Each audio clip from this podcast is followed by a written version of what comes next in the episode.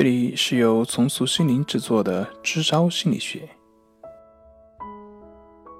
今天我们要聊的内容是：超生气的时候，怎么样才能够好好的说话？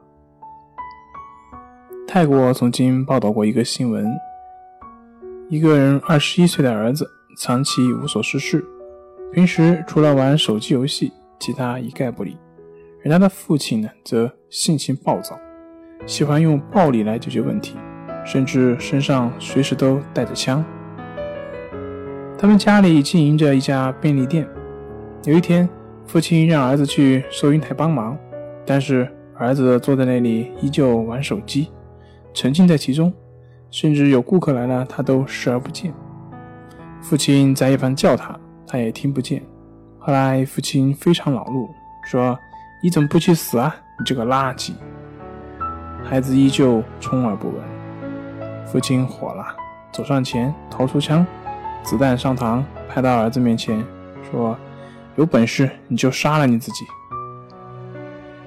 刚转过身，背后砰的一声，孩子倒在了收银台上，但父亲竟然还以为这个是儿子在装蒜，上来就给他一巴掌，直到把他扫落在地，他才意识到儿子。真的自杀了。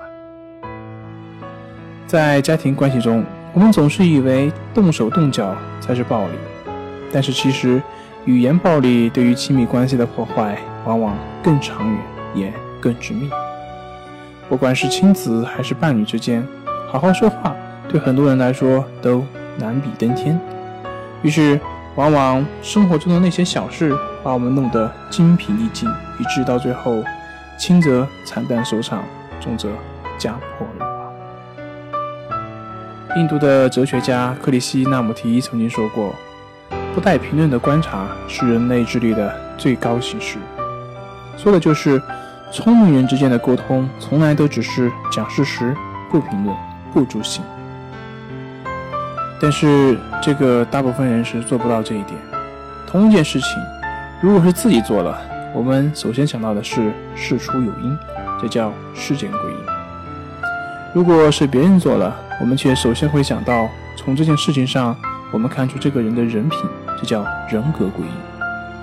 你自己闯了红灯，你就会想我要迟到了；但你看到别人闯了红灯，你第一反应就是没素质。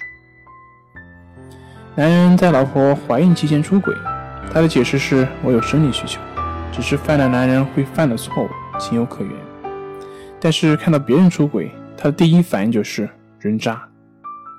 对自己用事件归因，对别人用人格归因，所谓的键盘侠，大部分就是这么诞生的。习惯性的宽以律己，严以待人，用人格归因去看待别人的行为，是沟通中产生暴力的根源。那么，在沟通中，怎么样避免去产生这种暴力沟通呢？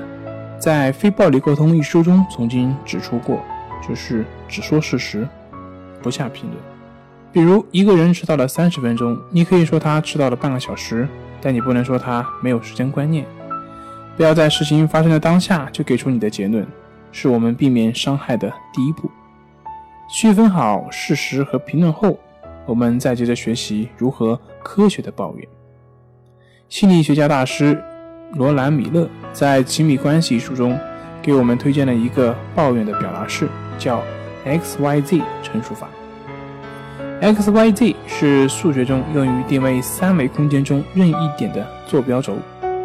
用于人际关系中，XYZ 三个数轴所代表的分别为事件、环境以及感受。你在 Y 情境下做了 X，我感到了 Z。要注意。在表达 X 的时候，需杜绝使用宽泛的频率词，比如总是、老是、从不、永远。打个比方，约好男朋友一起吃饭，电话打不通，你又担心又生气。他到了之后，如果你直接说你这个人总是迟到，怎么一点时间观念都没有？那么你们这顿晚餐注定是要不欢而散。但如果你说这么晚了还下着雨。这个就是 Y，就是你在什么情境下做了这件事。也可以说，你迟到了又不接电话，没有及时的告诉我，这就是 X，即陈述事实。你也可以说，我既担心你的安全，又觉得不被尊重，所以我很生气，这就是 Z，就是倾诉感受。再比如，你被男朋友当众数落，你私下可以这么抱怨：今天在场的人那么多，还有同事，你那么不留情的骂我，我觉得很丢脸，很不爽。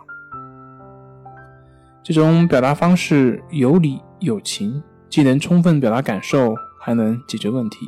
效果好的话，你还能收获一个真诚的道歉和温暖的拥抱，一石四鸟。好了，今天就分享到这里，咱们下回再见。